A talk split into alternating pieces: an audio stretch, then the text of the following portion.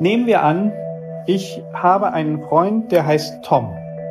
Den kenne ich gut und ich weiß aber nicht, dass er einen Zwillingsbruder hat, der Jerry heißt.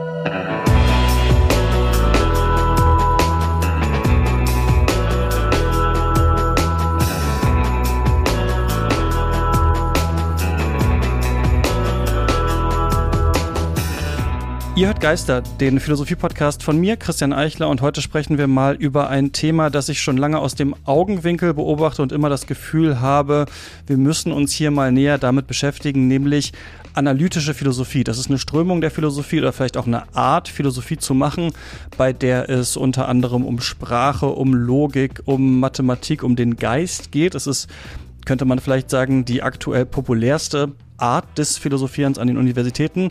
Und gleichzeitig hört man oft manchmal so ein Geraune wie, das ist die endgültige Verwissenschaftlichung von Philosophie oder die endgültige Quantifizierbarkeit. Und deswegen ähm, wollte ich heute in dieser Folge mal das Tor in diese Richtung aufstoßen und zwar mit Albert Neven. Schönen guten Tag. Schönen guten Tag, Herr Eichler. Sie sind Professor für Philosophie mit Schwerpunkt Philosophie des Geistes an der Ruhr-Uni Bochum. Sie sind auch Kognitionswissenschaftler und Sie haben im Junius Verlag die Einführung in die analytische ähm, Philosophie geschrieben. Die erste Frage, Herr Neven, ist ja immer die Frage nach dem Warum. Für Sie ganz persönlich, warum eigentlich Philosophie? Warum Philosophie? Also Philosophie hat mich schon in der Jugend begeistert. Ich finde einfach, dass tiefes, gründliches Denken faszinierend ist. Ähm, und dass wenn man bestimmte Fragestellungen abstrakter Natur, was ist der Mensch, haben wir eine Willensfreiheit, ähm, was zeichnet eigentlich Gefühle aus, abstrakt und prinzipiell angeht, dann ist man sofort bei der Philosophie und dort hat man eine Möglichkeit, historisch, aber auch systematisch die Dinge anzupacken. Und wie ähm, sah dann das bei Ihnen im Leben aus? Also wie sind Sie zur Philosophie gekommen und warum dann analytische Philosophie? Also ich persönlich ähm, habe sozusagen schon in der Schulzeit ähm, einen nicht obligatorischen Philosophiekurs besuchen dürfen, zwar nur ein Jahr, ähm, habe dort wirklich großes Interesse ähm, entwickelt und dann war klar, dass ich Philosophie studieren möchte bin zuerst in Freiburg gewesen. Da gab es zwar einen traditionellen Schwerpunkt, aber es gab auch junge Dozenten, Dozentinnen, die analytische Philosophie unterrichtet haben. Und ich habe sehr früh gemerkt, dass zentrale Merkmale der analytischen Philosophie für mich sehr wichtig sind, um philosophische Fragen zu beantworten und philosophische Probleme tief zu verstehen. Das ist nämlich die Klarheit der Sprache und der Argumentation. Dieses Wesensmerkmal der analytischen Philosophie hat mich sehr früh begeistert, angezogen und deshalb habe ich mir diesen Schwerpunkt dann auch gewählt. Bei der analytischen Philosophie, da geht es ja irgendwie, und auch wenn man sich die historische Genese ähm, betrachtet, um eine ja, recht wilde Mischung aus Mathe, Sprache, Logik. Man ist ähm, gegen die Psychologisierung der Philosophie, irgendwie pro Realismus. Das macht es alles recht schwer, als äh, Laie zu verstehen, worum geht's eigentlich genau und wie hat das alles ähm, angefangen. Wie entsteht das denn historisch? Sie beginnen in Ihrem äh, Buch, in Ihrer Einführung ja mit Frege, dass die Sprache da so eine wichtige Rolle beim Denken auf einmal spielt? Also die Grundidee war unter anderem, dass man beobachtet, dass die Philosophie viele blumige Wörter in den Raum stellt, die sozusagen für, selbst für fachgebildete Menschen keineswegs zugänglich sind. Und so dass die erste Frage war, ja, was meinen wir denn mit transzendentaler Freiheit. Was meinen wir mit einem transzendentalen Ich? Bei Kant lässt sich das aufklären, aber mhm. der, die Herausforderung ist eben, dass man dann eben auch in der Lage sein muss, diese Begriffe, die als fachsprachliche Begriffe eingeführt werden, tatsächlich zu, zu fundieren und zu erklären. Wenn man das kann, dann ist man im Bereich der analytischen Philosophie. Das heißt, man verzichtet nicht auf Fachbegriffe, aber man verpflichtet sich, diese bis auf den Grund aufzuklären, sodass nicht ähm, ein poetischer, assoziativer Rest bleibt in dem Sinne, dass man bewusst blumige Sprache wählt, um den Eindruck zu erwecken, dass man etwas Klares sagt, wo man nichts Klares zu sagen hat. Äh, man will darauf pochen, dass die Begriffe, die man verwendet, eine klare Bedeutung haben. Der zweite Punkt ist, dass man dann auch nicht nur eine blumige Welt zeichnet, die interessant und spannend ist. Das kann man in einem Roman tun. Romane spielen eine wichtige Rolle in unserem Leben, aber das Fach Philosophie legt eben Wert darauf, dass eine auch spekulative These begründet wird. Wenn ich die systematisch begründe, meine Argumentation transparent mache, meine Voraussetzungen explizit teile und wiederum versuche plausibel zu machen, dann bin ich in einem argumentativen Geschäft, das die analytische Philosophie auszeichnet.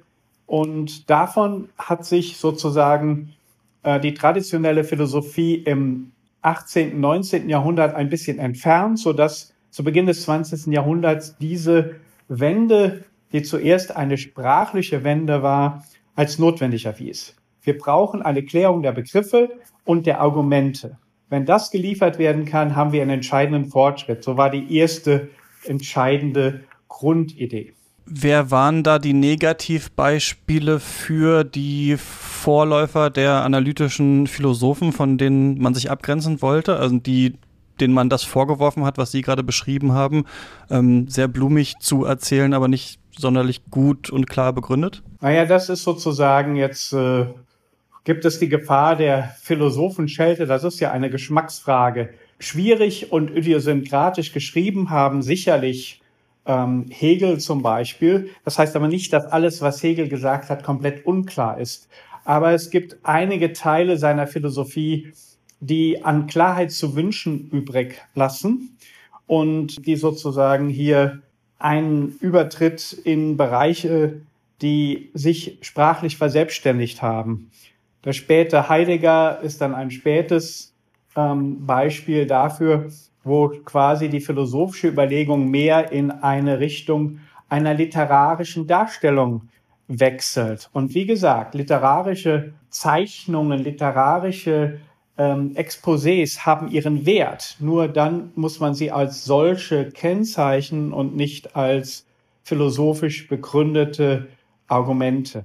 Vielleicht ähm, können wir das mal an äh, Gottlob Frege verdeutlichen, also den Sie ja auch so ein bisschen als Ausgangspunkt ähm, in Ihrer Einführung dann wählen, der ja eigentlich Mathematiker ist. Also wie, was ist dessen Grundfrage oder wo, wie geht der an dieses ähm, an dieses Thema ran? Denn es geht ja doch diesen frühen ähm, analytischen Philosophen darum, eine Idealsprache zu entwickeln, wenn ich das richtig verstehe. Ja, Frege ist sozusagen jemand, der hier ganz wesentliche Grundideen eingebracht hat.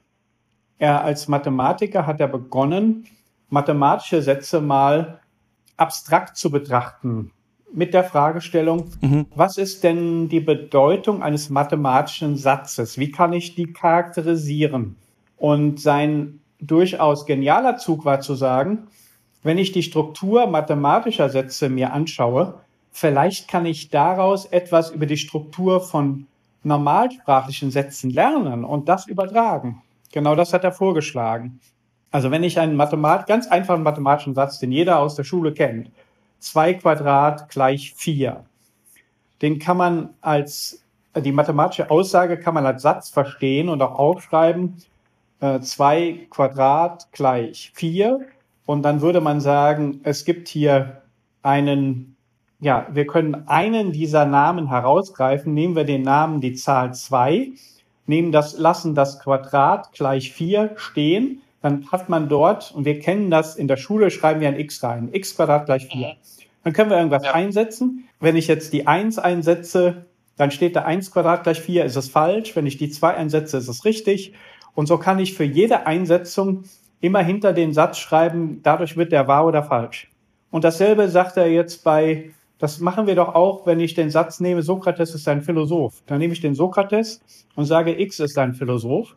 Und dann habe ich eine Struktur, wo ich jetzt verschiedene Namen einsetzen kann. Sokrates ist ein Philosoph wahr, Olaf Scholz ist ein Philosoph falsch. was immer ich einsetze an Namen, bekomme ich ein wahr oder falsch raus. Und ich höre an der Stelle mit den Details auf, aber man sieht vielleicht, dass ich hier von der Mathematik kommend eine Struktur von Argument und Funktion nehme, sie auf die natürliche Sprache übertrage und ohne das weiter auszuführen, Frege hat das ganz systematisch bis zu Ende analogisiert und die Antwort auf die Frage, was die Bedeutung und Struktur mathematischer Sätze angeht, auf die natürliche Sprache übertragen. Und im Endeffekt ist damit die Sprachphilosophie und die moderne Linguistik begründet. Und auch die moderne Logik?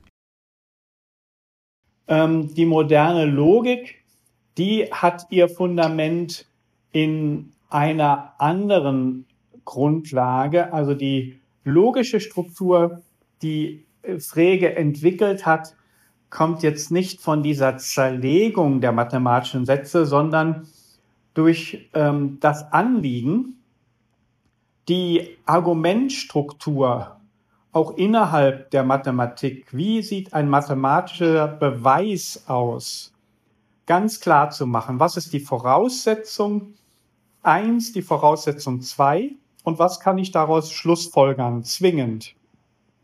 Und diese Art der zwingenden Schlussfolgerung, das ist das, was eine logische Struktur auszeichnet. Und Frege hat nicht als erster logische Strukturen entdeckt, das geht eigentlich schon bei Aristoteles los, aber er hat eine Systematik von logischen Prinzipien neu aufgestellt, die hier einen ganz neuen Schritt in der Entwicklung von logischen Strukturen darstellt. Und damit hat er für die Philosophie aber auch das Instrument an die Hand uns gegeben, um für jedes sprachlich formulierte Argument zu gucken, was ist jetzt die Voraussetzung und wie sieht die Schlussfolgerung aus und machen wir bei unserem Übergang keinen logischen Fehler. Damit haben wir ein neues methodisches Instrument an der Hand. Und das ist sehr, sehr hilfreich und hebt die Philosophie auf einen neuen Standard. Wieso kommt das bei Frege auf einmal, dass man diese beiden Themen miteinander verbindet? Also die, das Sprachliche, ähm, die Mathematik und die Logik. Ist das, ähm, lag das im Zeitgeist begründet? In, also auch dieser ganze Linguistik-Turn, der irgendwann kommt, kann man sich das erklären, warum auf einmal die Sprache so wichtig wird und man dann mit den Mitteln der Mathematik versucht, dem beizukommen? Ich glaube, es gab verschiedene Strömungen, die hier zusammengekommen sind. Es gab sicherlich so etwas wie die Strömung, dass man verstehen wollte, was das Fundament der Mathematik ist, also eine Suche nach den absoluten Grundlagen der Mathematik. Und Frege war ja der Meinung, dass die logischen Strukturen, die er ausweist, letztlich das zentrale Fundament der gesamten Mathematik auch darstellen mhm. können. Ähm, das ist natürlich umstritten oder beziehungsweise wird heute durchaus anders gesehen. Aber in dieser Zeit gab es eben diese Bestrebung, können wir die Grundlage der Mathematik festmachen, äh, in, de in dessen Kontext die Logik entstanden ist. Eine weitere Bestrebung war, die ich genannt habe, aus der Philosophie kommt, können wir eine Klarheit der Begriffe schaffen. Und diese Klarheit der Begriffe durch Sprachanalyse und durch Offenlegung der logischen Struktur von Sätzen war ein zweiter äh, motivationaler Faktor, der hier wichtig ist. Und schließlich ist es so, dass vielleicht ja, sagen wir, vielleicht sogar zufälligerweise ähm, es so ist, dass bestimmte herausragende Denker eben beides in der Ausbildung kennengelernt haben. Einerseits tiefe Mathematik und andererseits eben Philosophie und dann diese Dinge verschmolzen haben. Jedenfalls gilt das für Frege, es gilt für Ludwig Wittgenstein, der eine äh, Ingenieurausbildung hatte, sowie dann eben von den philosophischen Fragen offensichtlich begeistert war, für Bertrand Russell ebenso.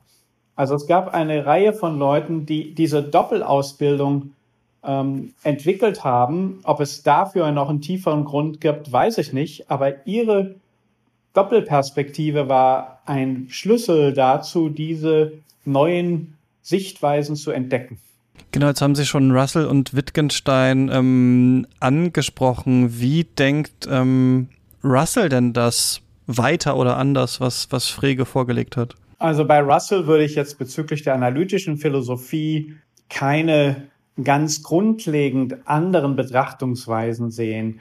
Im Detail hat Russell eine Bedeutungstheorie entwickelt, wo es nur eine Komponente für jeden sprachlichen Ausdruck als Bedeutung gibt. Frege hat eine Zwei-Komponenten-Theorie, seine bekannte Theorie von Sinn und Bedeutung eines sprachlichen Ausdrucks. Das sind aber eher feinkörnige Unterscheidungen. Russell hat dann noch seine berühmte Kennzeichnungstheorie entwickelt, aber aus der Vogelperspektive sind hier die Aspekte so, dass wir eine grundlegende Weiterentwicklung der analytischen Philosophie in einem nächsten Schritt aus meiner Sicht erst in den 30er Jahren sehen mit dem späten Wittgenstein, der dann die Philosophie der idealen Sprache, die sehr stark logikzentriert war, in eine Philosophie der normalen Sprache transferiert. Das ist ein wesentlicher Wechsel, weil diese frühe Phase der analytischen Philosophie ging von der Überzeugung aus, wenn ich einen Satz vollständig bezüglich seines Inhalts erfassen will, dann muss ich sowas wie eine logische Tiefenbohrung machen und die legt offen, mhm. was der Inhalt des Satzes eigentlich ist. Der späte Wittgenstein sagt, das ist falsch. Ich habe das zwar selber in meiner Frühzeit so gedacht im Traktatus, aber die natürliche Sprache ist anders gebaut. Wir entdecken ihren Inhalt nicht durch eine Tiefenbohrung, sondern der Inhalt eines sprachlichen Satzes ist offenbar, wenn ich Teil einer Sprachgemeinschaft bin. Und diese sprachliche Äußerung ist immer auch in ein Handlungsnetz und in ein soziales Netz eingebettet. Der späte Wittgenstein legte das Fundament dafür, Sprache als Teil der Kultur, der Handlung und der sozialen Interaktion zu sehen, bei der die logische Analyse ganz oder sehr stark in den Hintergrund tritt. So, und wie immer kommt an dieser Stelle der Hinweis, dass ihr Geister finanziell unterstützen könnt. Das geht auf steadyhq.com slash Geister, denn ja, dieser Podcast ist viel Arbeit und wenn ihr wollt, dass der immer weitergeht, ähm, dann macht das gerne. Aber ihr bekommt auch was dafür und zwar nehme ich zusammen mit dem Philosophen Jens Pier jeden Monat eine Special-Folge auf. Und zwar sprechen wir da über im weitesten Sinne philosophische Literatur. Wir hängen gerade noch an Sophies Welt, das wird die nächste Folge sein, sind nicht so super begeistert von diesem Buch und ähm, genau, ihr könnt uns auch eure Meinung zu diesem Text schreiben, wenn ihr wollt. Und das geht im Geister Discord und auch auf den kommt ihr, wenn ihr uns finanziell unterstützt. Ab 3 Euro im Monat geht's da schon los. steadyhq.com slash Geister ist die Adresse. Danke an alle, die das schon machen. Und jetzt weiter im Text.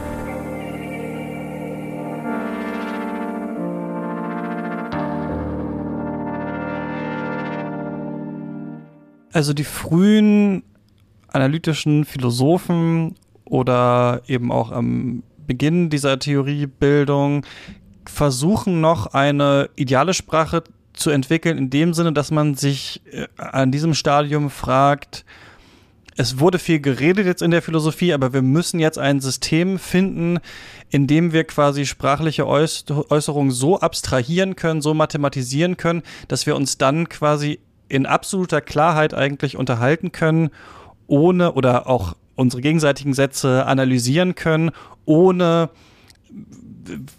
störende Synonyme da drin zu haben oder Dinge, die nicht gemeint sind oder Doppeldeutigkeiten und so weiter und so fort, sondern wir müssen eigentlich versuchen, da zu einer Klarheit zu kommen. Und dieses Projekt ist aber in dem Sinne ähm, gescheitert und dann wurde, wurde anders weitergedacht. Das ist richtig. Eine absolute Klarheit, wie sie die äh, sprachanalytische Tiefenbohrung angestrebt hat, ist nicht erreichbar.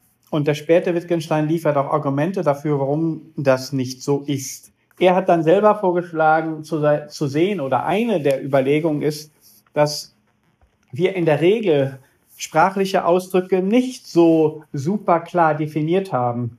Das Ausnahmebeispiel ist das Lieblingsbeispiel der Philosophen. Ein Junggeselle ist ein unverheirateter Mann.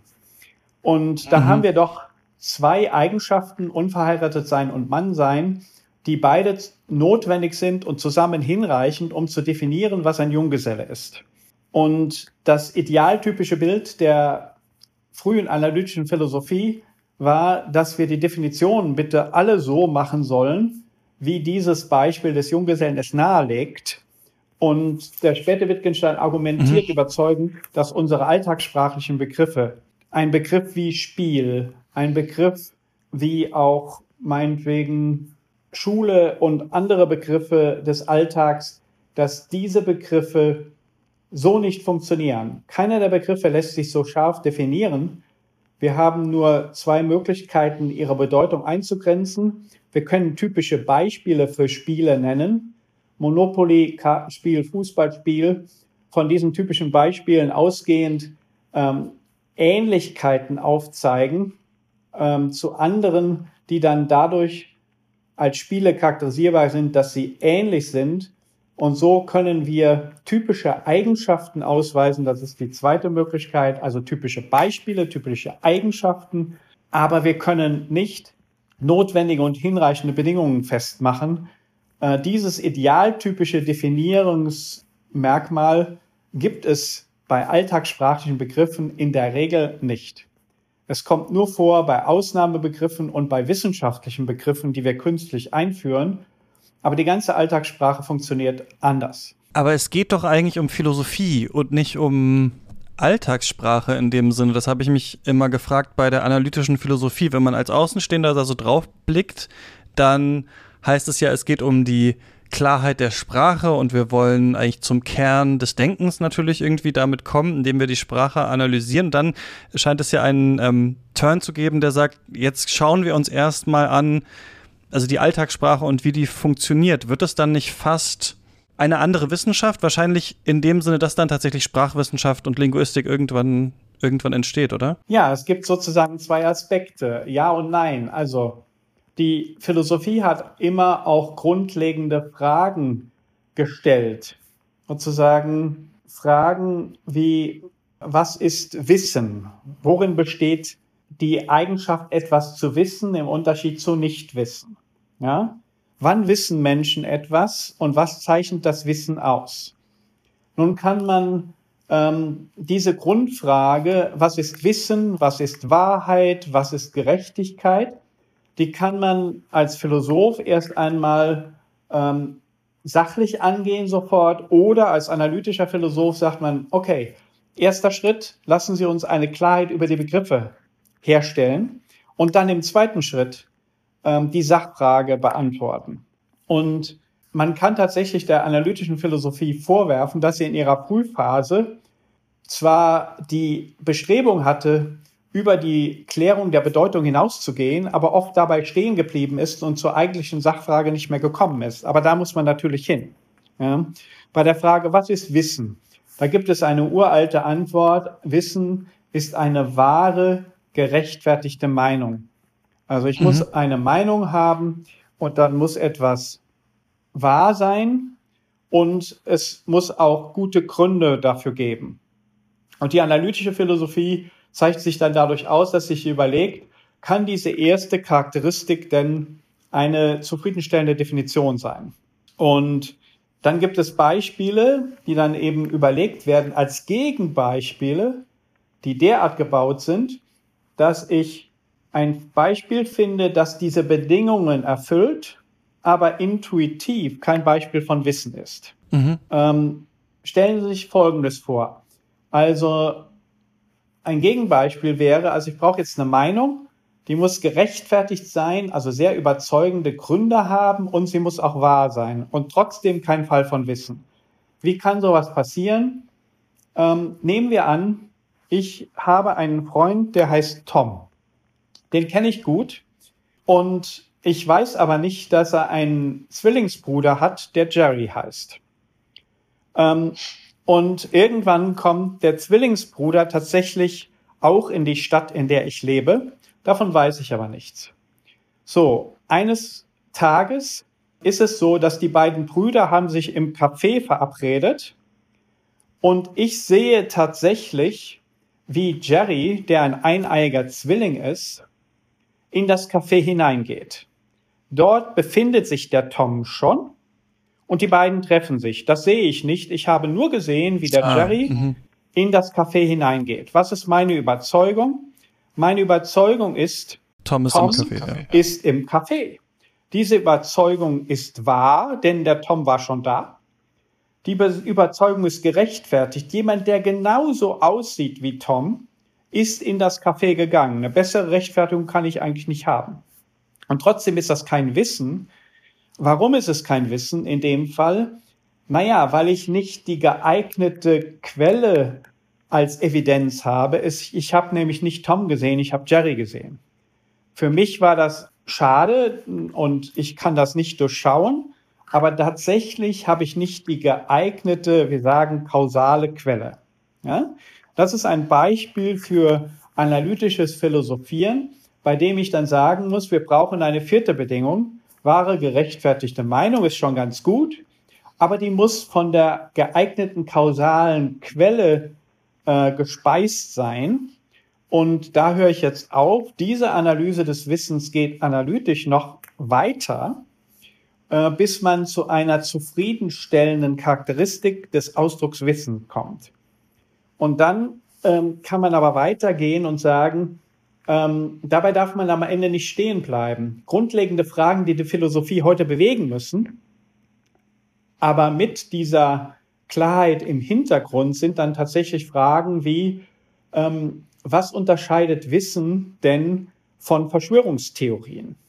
Ja, kann es gelingen, das, was wir verlässliches, plausibles Wissen nennen, Alltagswissen und wissenschaftliches Wissen unter, zu unterscheiden von einem vermeintlichen Wissen, das am Ende aber verschwörungstheoretisch begründet ist. Das sind dann Anwendungsfragen, die uns äh, heute bewegen, weil so viele Verschwörungstheorien im Umlauf sind, wird es umso wichtiger und da brauchen wir zwei Dinge, die Klarheit der Begriffe als Fundament und dann eine Theorie, die über diese Begriffe hinausgeht, nämlich die Frage, wie bilden Menschen ihre Überzeugungen? Wie kommen sie, ihren, zu, sie zu ihren Meinungen? Wann stabilisieren sich Meinungen? Und das sind dann philosophische Fragen, die ganz substanziell auch mit psychologischen Überlegungen verknüpft werden. Sie charakterisieren dann einen neuen Schritt, nämlich über die sprachliche Wende hinaus die sogenannte kognitive Wende, bei der sich die analytische Philosophie zunehmend um Fragen kümmert, was ist denn das menschliche Denken? Was zeichnet es aus? Worin besteht es? Und in diesem Fall, wie gerade dargestellt, wie bilde ich meine Überzeugungen, meine Meinungen? Wann verändere ich sie und wann verändere ich sie nicht? Sie sind ja auch Kognitionswissenschaftler. Wie hängt das ähm, zusammen mit der analytischen Philosophie? Das hängt so zusammen, dass wir, wie gerade dargestellt, eine enge Verbindung von der analytischen Philosophie in ihrer späteren Phase mit den Grundfragen nach dem Menschengeist haben. Die kognitive Wende besteht gerade darin, dass wir uns Grundfragen zuwenden. Was zeichnet den Menschen Geist aus? Was ist Denken? Haben wir einen freien Willen? Ähm, was zeichnet menschliches Bewusstsein aus?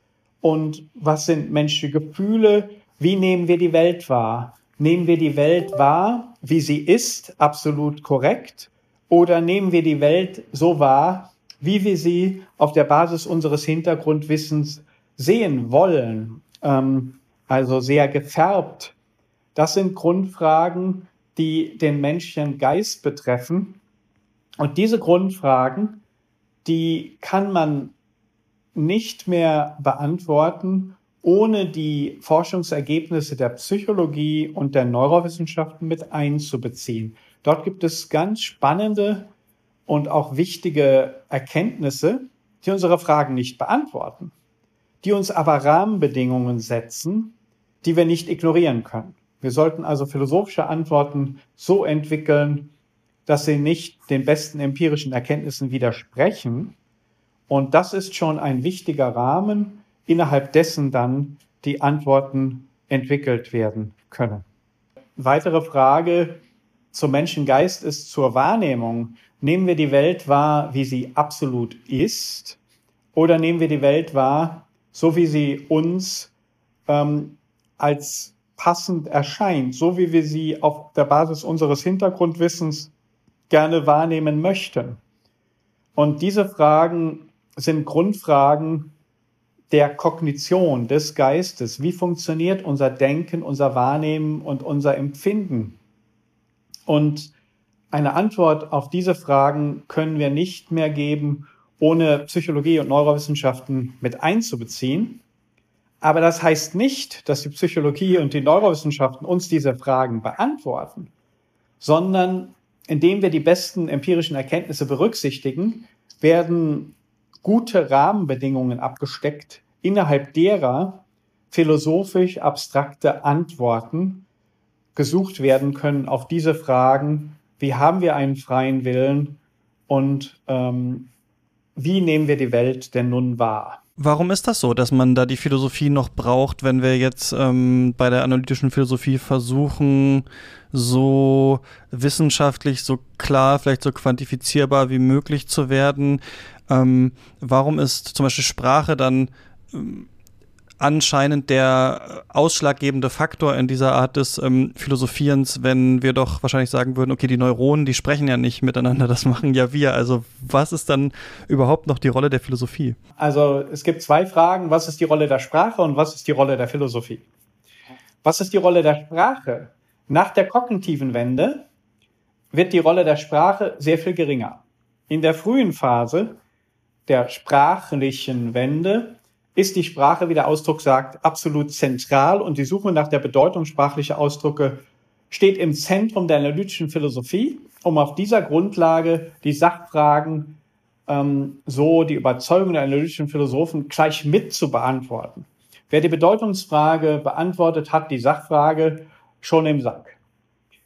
Die kognitive Wende sieht das anders.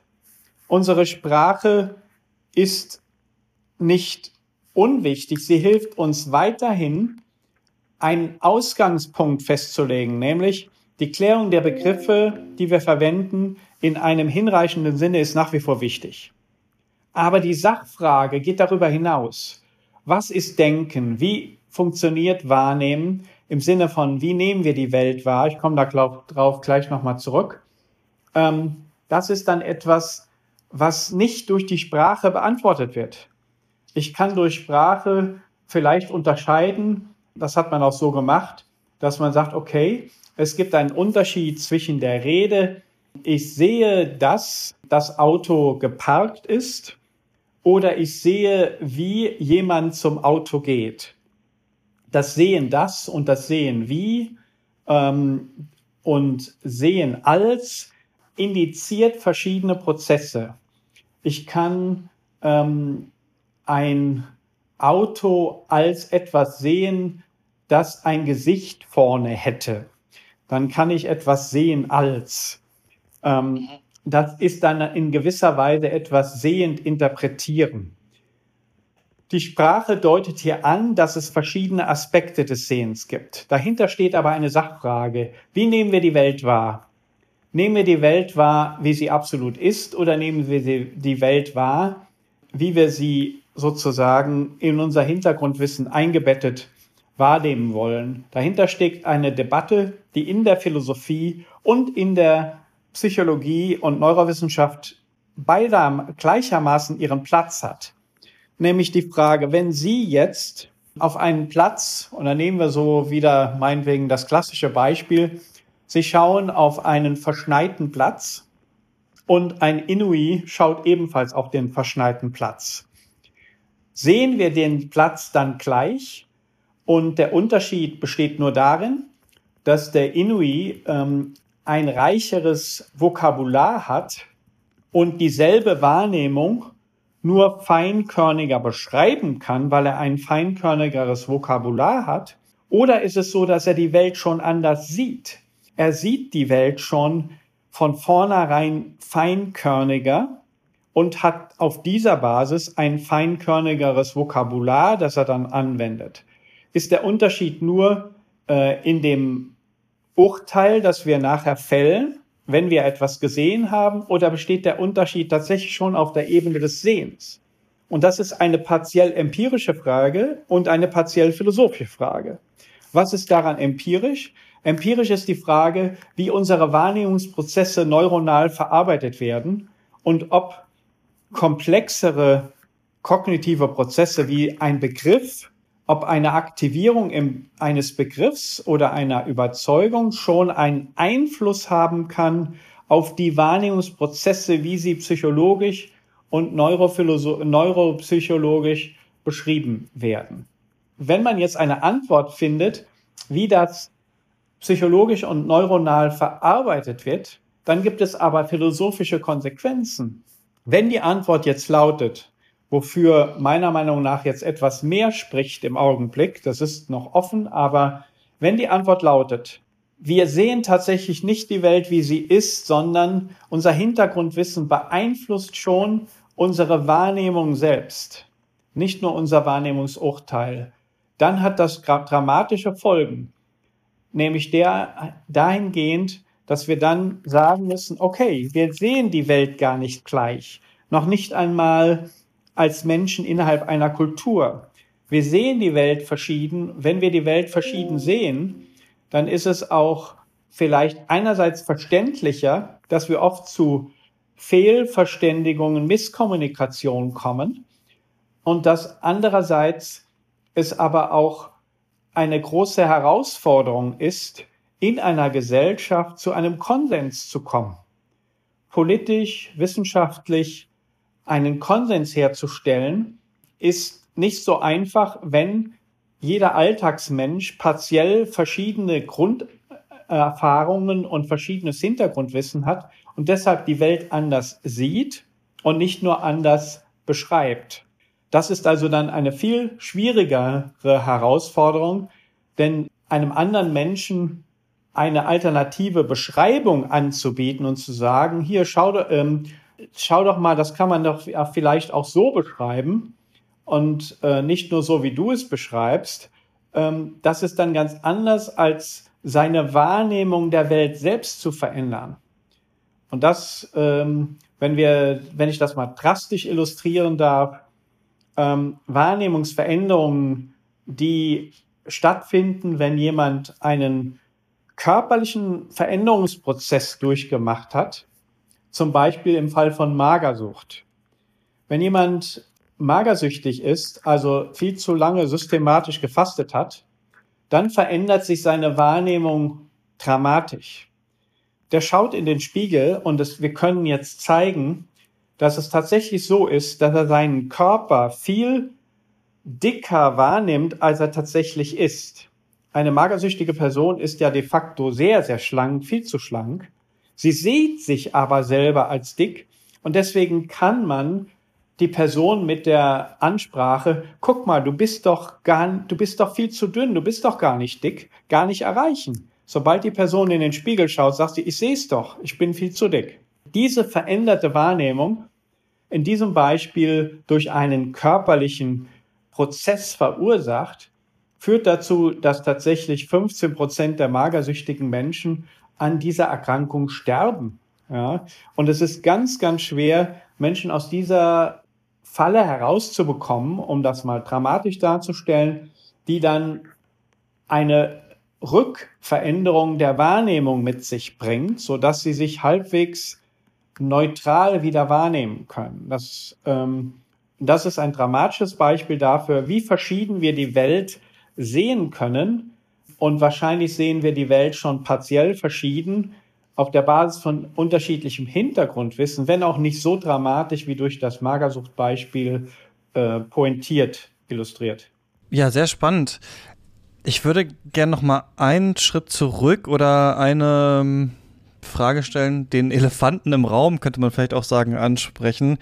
Was ist denn mit der kontinentalen Philosophie? Also wenn man Leute, die sagen wir, so ein bisschen was von Philosophie vielleicht wissen, weil sie im Feuilleton ab und zu mal was lesen oder so fragen würde, wer sind so die wichtigsten Philosophen des letzten Jahrhunderts und auch Philosophinnen, dann habe ich das Gefühl, also klar, Wittgenstein würde sicherlich äh, genannt werden jetzt von den Analytikern, sage ich mal, aber ähm, die anderen vielleicht eher nicht so, aber Leute wie Sartre oder Foucault oder äh, Derrida oder so kennt man vielleicht dann eher. Und das sind ja, wenn man diese beiden Strömungen auseinander dividieren möchte, eher die kontinentalen Philosophen und die analytische Philosophie nennt sich ja selbst in der Geschichte analytische Philosophie und die anderen dann kontinentalen. Also wir haben da so eine Grenze irgendwie zwischen diesen beiden Strömungen und man hört ja heutzutage auch viel an der Universität hat sich eigentlich die analytische Philosophie durchgesetzt, wohingegen man so ein bisschen das Gefühl hat, bei sagen wir mal öffentlichen Intellektuellen oder so, gibt es nicht so viel zu analytischer Philosophie. Also wenn ich jetzt mir anschaue, wie viele Podcasts gibt es zum Existenzialismus zum Beispiel, sehr, sehr viele, kann ich sagen, und auch Bücher und so. Und bei der analytischen Philosophie habe ich kaum eine Folge gefunden, die dieses Thema mal ähm, irgendwie von Anfang ähm, erklärt.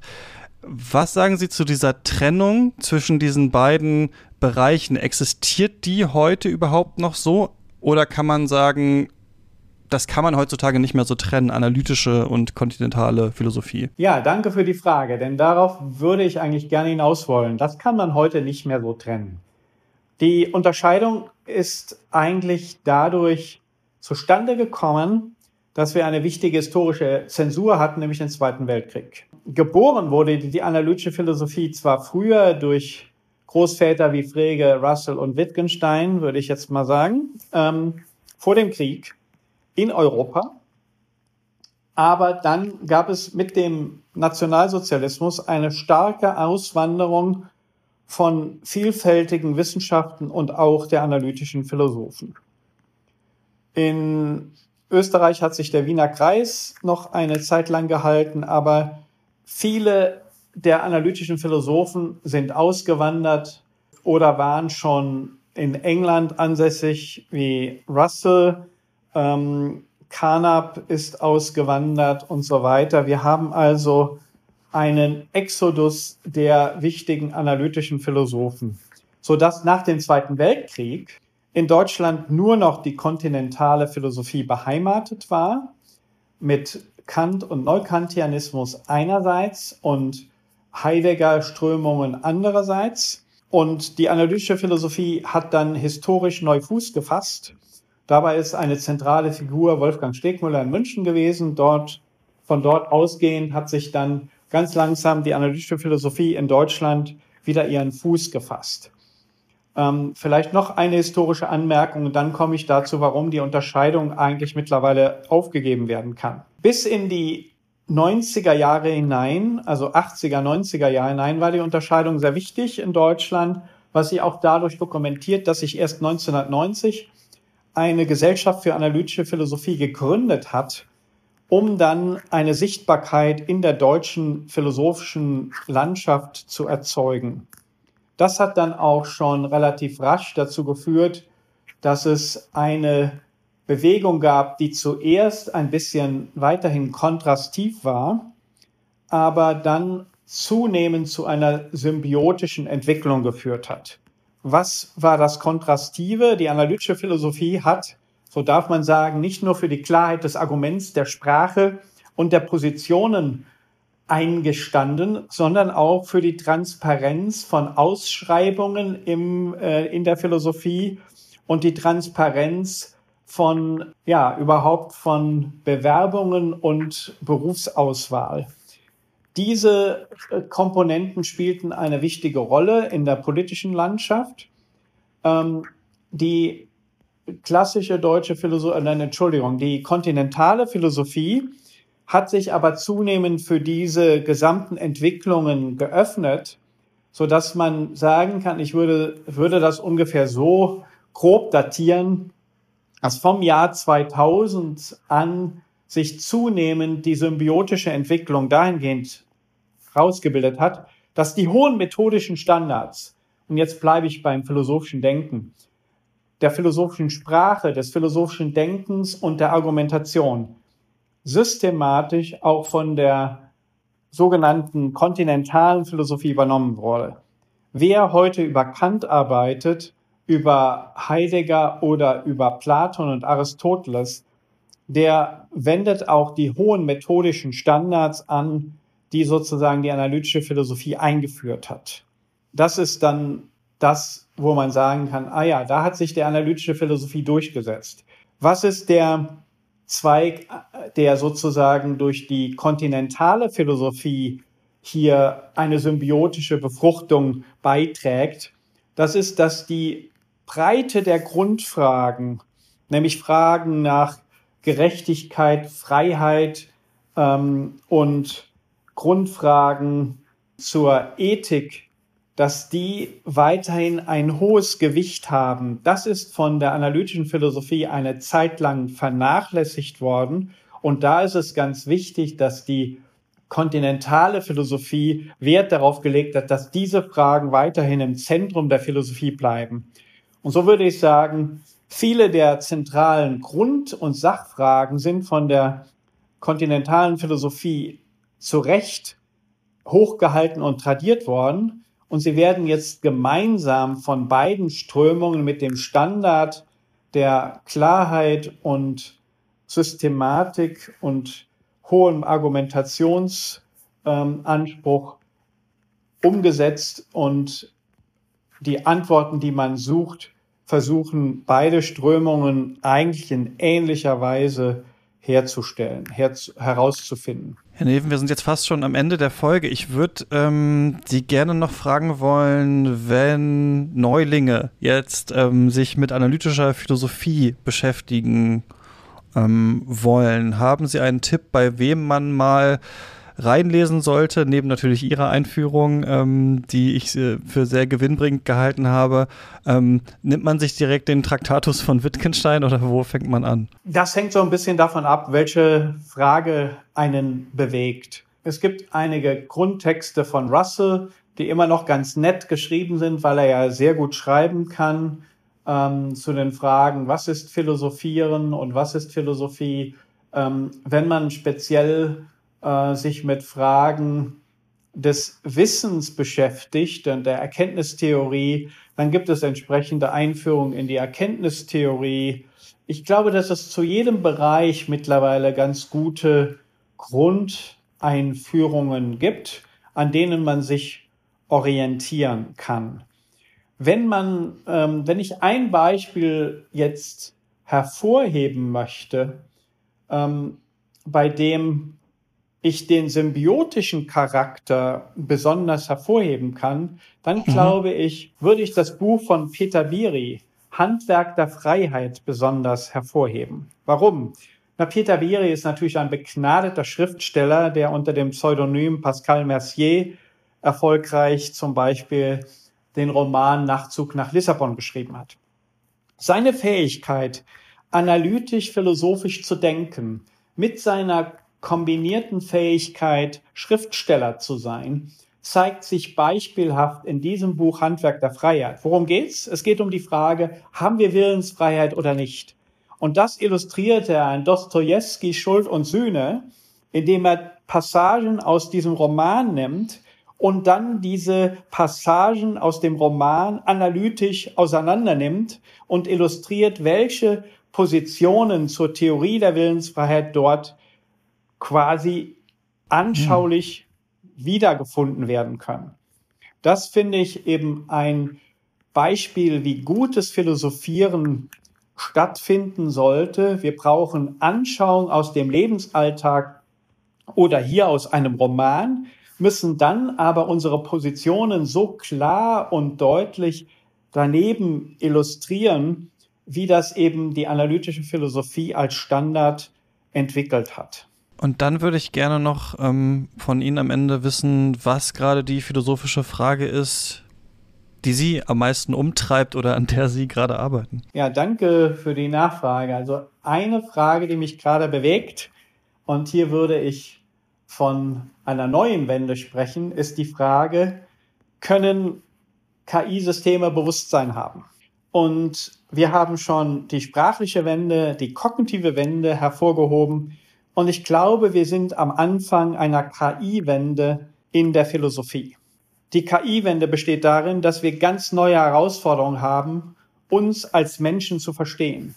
Was zeichnet uns als Menschen aus? Was zeichnet uns als geistige Wesen aus? Als denkfähige? Wir haben plötzlich ChatGPT 4 ähm, auf der äh, Agenda.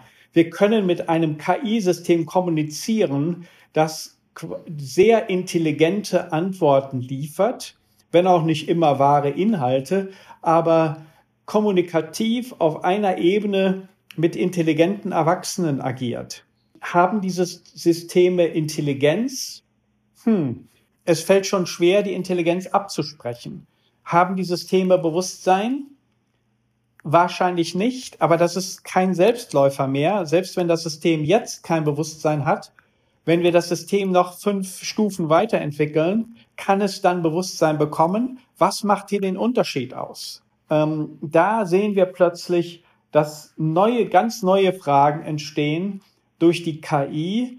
Und da sehen wir nicht nur Herausforderungen durch soziale Medien und Roboter, die in unseren Alltag eindringen, sondern auch Grundfragen für Philosophie, für die Selbstverständnis, für unser Selbstverständnis. Was ist der Mensch im Unterschied zum Tier und im Unterschied zum KI-System? Sehr spannend. Werden wir hoffentlich auch in diesem Podcast dann irgendwann ähm, mal besprechen. Ähm, ja, dann bleibt mir nur noch ähm, Ihnen sehr herzlich für dieses Gespräch zu danken, Herr Neven, und äh, ja, dieses Tor für uns mal aufgestoßen zu haben in Richtung der analytischen Philosophie, denn das ist ja doch sehr, sehr viel, über das man noch hätte reden können, aber ähm, wir konnten trotzdem einige Sachen hoffentlich ansprechen in dieser Stunde. Vielen Dank. Herr Eichler, ich bedanke mich ganz herzlich für Ihr Interesse und das nette Gespräch.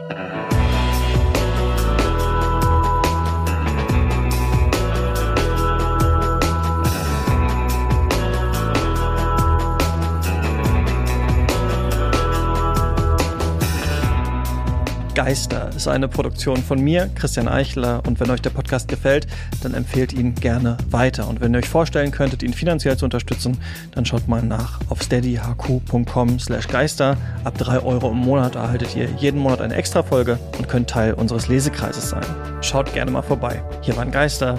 Wir reden über Philosophie. Lasst euch nicht verjagen.